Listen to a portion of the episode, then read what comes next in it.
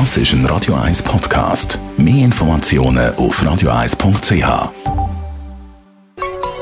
Der Konsumententipp auf Radio 1 präsentiert von comparis.ch, einem führenden Schweizer Internetvergleichsdienst. comparis.ch. Und an dieser Stelle reden wir jetzt über den Handykauf oder genauer den Zeitpunkt, wann man sich ein Handy soll kaufen und wann eben besser nicht.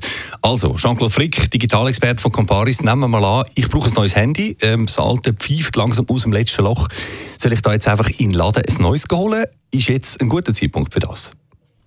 Ja, im Moment ist eher ein schlechter Zeitpunkt, um genau zu sein, sogar der schlechteste vom Jahr. Das liegt ganz einfach daran, dass jetzt Ende August und dann im September sowohl Samsung wie auch Apple neue Modelle vorstellen. Das heisst, da kommt die neueste Generation von diesen ihren Handymodellen auf den Markt. Und das wiederum heisst eben, wenn man jetzt eins kauft, dann verpasst man eigentlich das und dann zahlt man ziemlich sicher zu viel. Mm, okay, gut, aber ich wollte ja eben vielleicht gar nicht das Neueste vom Neuen. Bin ja allenfalls völlig zufrieden mit dem vom letzten Jahr.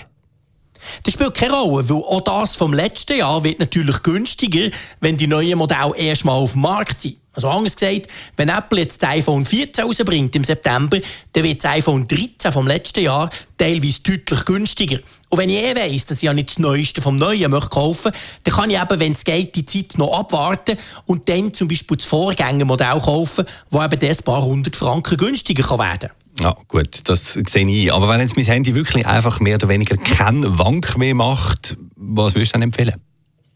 Es kommt natürlich darauf an, wenn das Handy am Boden geht ist und wirklich ganz kaputt ist, dann ist quasi ein Notfall, dann muss man reagieren.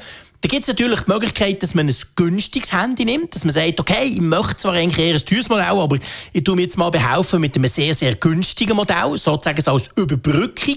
Zum Beispiel ein Modell, das man dann innerhalb der Familie weitergeben kann. Oder aber ziemlich sicher ist in der Schublade irgendwo noch ein Handy. Die meisten Leute tun nämlich ihre Handys nicht verkaufen oder weitergeben, sondern legen die alten irgendwo her. Und vielleicht habt ihr noch ein altes Modell, das ihr jetzt schnell könnt brauchen für sechs, maximal acht Wochen zu überbrücken, damit ihr eben dann im September die komplette Auswahl habt und die richtige Entscheidung könnt treffen Praxisnähe Tipps vom Jean-Claude JC Frick. Danke dir vielmals. Well, there's a bridge and there's a river.